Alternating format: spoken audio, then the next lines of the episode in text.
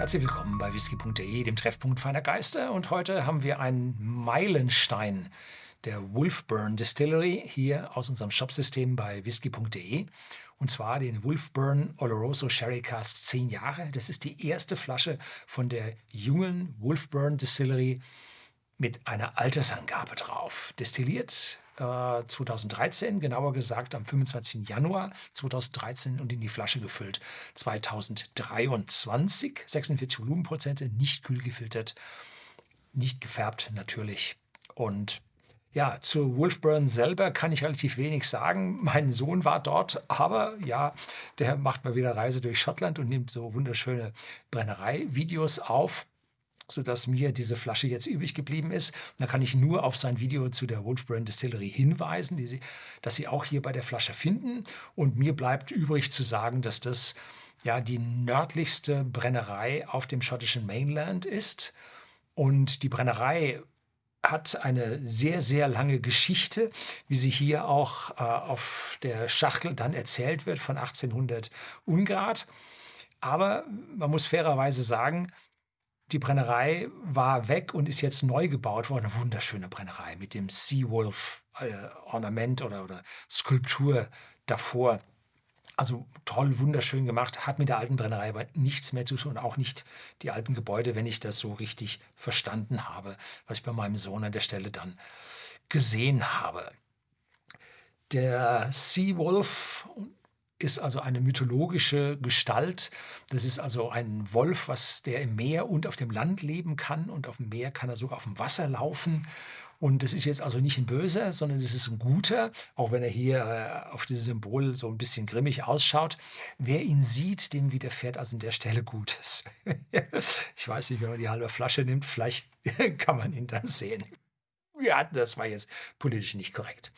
So, dann schauen wir uns jetzt mal äh, den Inhalt dieser Flasche an. Sehr klassisches Etikett mit Gold und Rot und so. Ja, schon toll gemacht. So, Korken extrem gut. Als ich den das erste Mal jetzt gerade für den englischen Take des Videos geöffnet hat, erschien hier also Nebel. Macht es erstmal plopp und dann kam Nebel da drin. Und zwar wurde der dort in Schottland bei Hochdruck abgefüllt. Ein Hochdruckgebiet war dort abgefüllt. Und der war so fest, der Korken, dass der jetzt hier bei uns draußen regnet es Hunde und Katzen. Das ist eiskalt für Anfang Mai. Und jetzt macht man auf und schon entweicht der Überdruck. Es kommt zum Druckstoß und es gibt diesen, äh, ja, diesen Nebel hier drin, weil einfach der Abfall des Drucks so groß war, dass es hier zu Nebeltropfen und Kondensation kommt. Also der Korken, ein hervorragendes äh, Stück Arbeit, was man nicht immer so auf diese Art und Weise äh, in Flaschen sieht. Ja. Sherry, angenehme, weiche Sherry-Süße mit den dunklen Früchten, Feigen und Rosinen. Dazu dann so ein bisschen Vanille, Süße, Karamell, ein kleiner Tick Eiche, sehr, sehr schön komplex. Und ganz tief im Hintergrund findet man auch noch den Brennereicharakter mit leichten, frischen, hellen Früchten, die sich jetzt komplett gemeinsam verbinden in eine schöne Komplexität. Wundervoll gemacht. Ja, gefällt mir gut. Diese Sherryfässer sind Refill-Sherryfässer. Also der Whisky lag für zehn Jahre in Sherryfässern, aber jetzt nicht in Fresh Sherry Casks, sondern in wiederbefüllten Sherryfässern. Und wenn man jetzt so ein Sherryfass für sechs Monate äh, fürs Finishing von irgendeinem Whisky hernimmt, dann kann man den anschließend äh, die Fass natürlich weiterverwenden. Da ist der erste frische Sherry, Sherry-Aroma ist da raus. Und man bekommt jetzt im Prinzip aus den tieferen Schichten auch noch Sherry-Aroma, das aber nicht mehr so stark ist und nicht mehr so deutlich auf den Whisky Einfluss hat. Also Refill Sherry fällt mir persönlich eigentlich besser als äh, First Fill Sherry, die dann so richtig äh, dunkelrot-braun sind. Und hier hat man also eine wunderschöne Mischung zwischen diesen äh, ja, Brennereicharaktereigenschaften und den Sherryfass geschafft. Ja, cheers.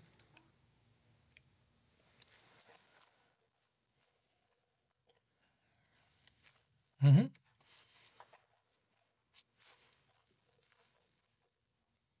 Man spürt jetzt die Eiche, die ist aber nicht so überschlagend, so vereinnahmend, so ja, würzig beißend, wie es manchmal ist, sondern Sherryfässer sind heute zum großen Teil aus amerikanischer Weißeiche hergestellt, kommen aus den großen Fabriken aus USA, äh, vergleichsweise, nicht billig, aber vergleichsweise billig zu uns rüber und man vermeidet diese extrem teuren europäischen Eichenfässer für den Sherry, für die Sherry-Produktion zu verwenden, sodass es hier jetzt mit amerikanischer Weißeiche zu tun hat, die nicht so heftige Tannine und so starke Gewürze abgibt, sondern jetzt harmonisch im Abgang sich schön damit verbindet.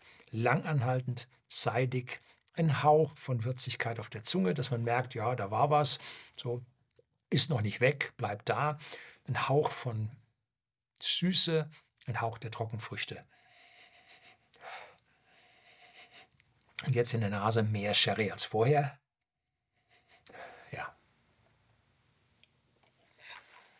Mhm.